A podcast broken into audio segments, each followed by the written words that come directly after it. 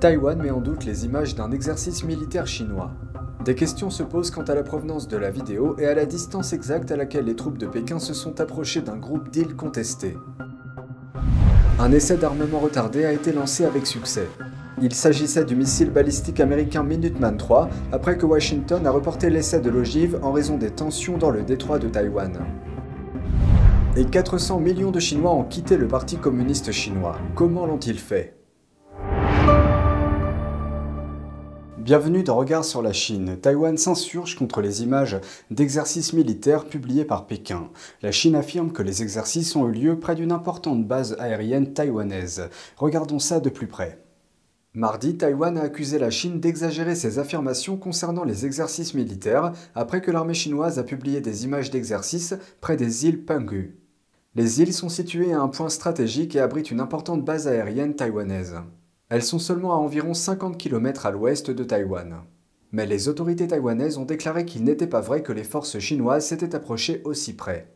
Pékin a effectué des exercices militaires autour de l'île ce mois-ci après une visite de la présidente de la Chambre des représentants des États-Unis, Nancy Pelosi, et d'une délégation américaine dirigée par le sénateur N. Markey récemment.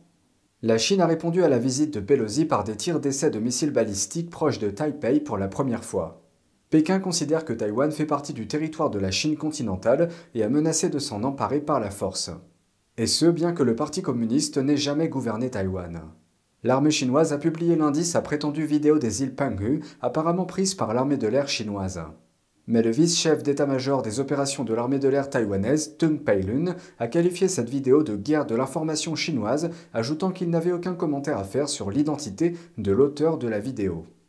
Tung a également déclaré que Taïwan avait une connaissance en temps réel de ce qui se passait dans le ciel et que les avions chinois se sont rapprochés du nord et du sud-ouest de Taïwan.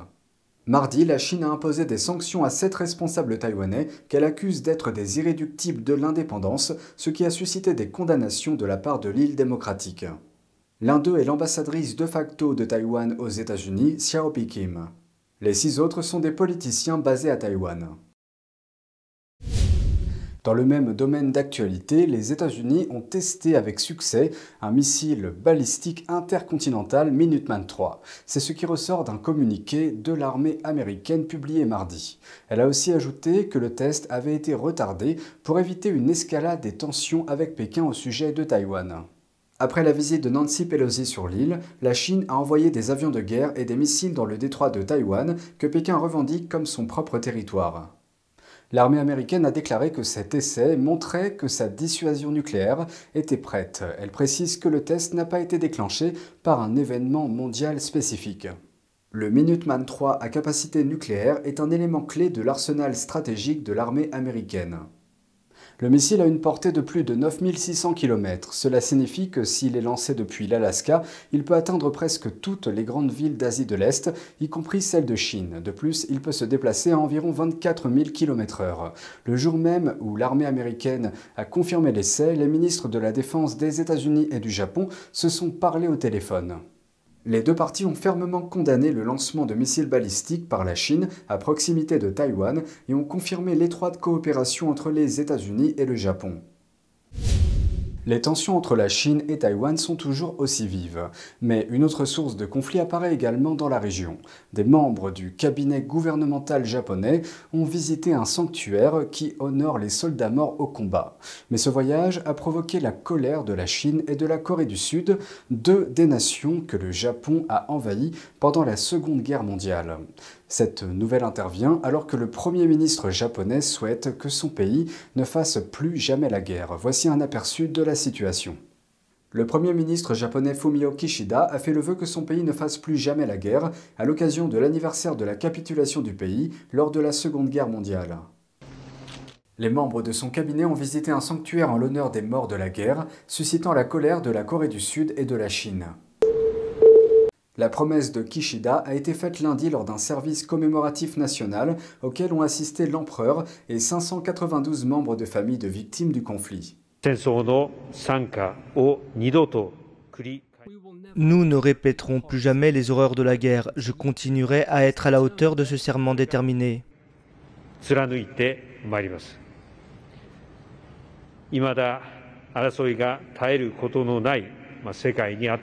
Dans un monde où les conflits ne faiblissent pas, le Japon, sous la bannière d'un pacifisme proactif, fera tout son possible pour collaborer avec la communauté internationale afin de résoudre les différents défis auxquels le monde est confronté.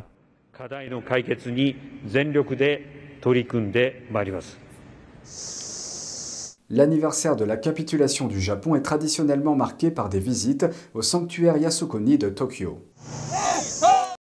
La Corée du Sud et la Chine y voient un symbole du militarisme passé du Japon. Les visites des dirigeants japonais mettent en colère les voisins qui ont souffert aux mains du Japon avant et pendant la Seconde Guerre mondiale. Entre autres, Yasukuni honore 14 dirigeants japonais du temps de la guerre condamnés comme criminels de guerre. Kishida a dû faire preuve d'un équilibre délicat, espérant éviter d'irriter ses voisins tout en contentant les membres les plus à droite de son parti libéral-démocrate conservateur. Selon l'agence de presse japonaise Kyodo, Kishida a envoyé une offrande au sanctuaire sans s'y rendre, comme il l'a fait lors de récentes fêtes locales. Mais contrairement à son prédécesseur Yoshihide Soga et à Abe en 2020, Kishida a fait une référence oblique aux actions du Japon en temps de guerre, déclarant, je cite, Les leçons de l'histoire sont profondément gravées dans nos cœurs. Malgré cela, la Corée du Sud et la Chine ont condamné les visites au sanctuaire. Un porte-parole du ministère sud-coréen des Affaires étrangères a déclaré que le gouvernement coréen exhorte les responsables japonais à regarder l'histoire en face et à faire preuve d'humilité et d'une véritable réflexion sur le passé à travers des actes.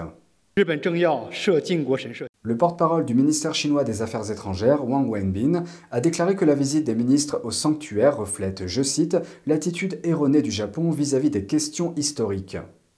Les liens entre le Japon et la Chine étaient déjà tendus après que la Chine a mené des exercices militaires sans précédent autour de Taïwan, suite à la visite de la présidente de la Chambre des représentants des États-Unis, Nancy Pelosi, ce mois-ci.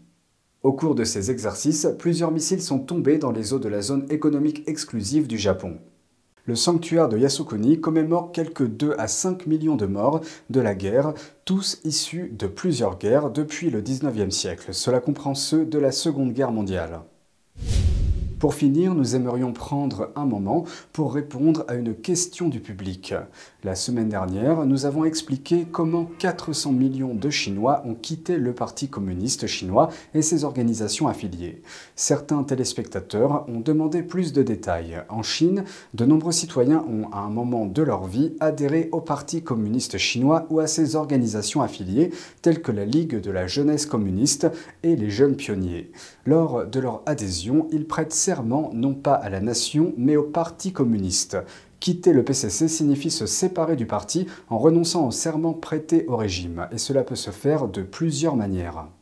Toute personne souhaitant démissionner peut le faire sur tweedang.org. Les bénévoles des centres de services du monde entier peuvent également contribuer à soumettre des noms, ainsi que les organisations auxquelles ils ont adhéré, à la base de données Quitter le PCC. La plupart des personnes qui démissionnent utilisent un pseudonyme afin de protéger leur identité et de garantir leur sécurité et celle de leur famille en Chine. Le mouvement de démission du Parti communiste a commencé il y a 18 ans. Depuis lors, plus de 400 millions de Chinois ont quitté le parti et ses organisations affiliées.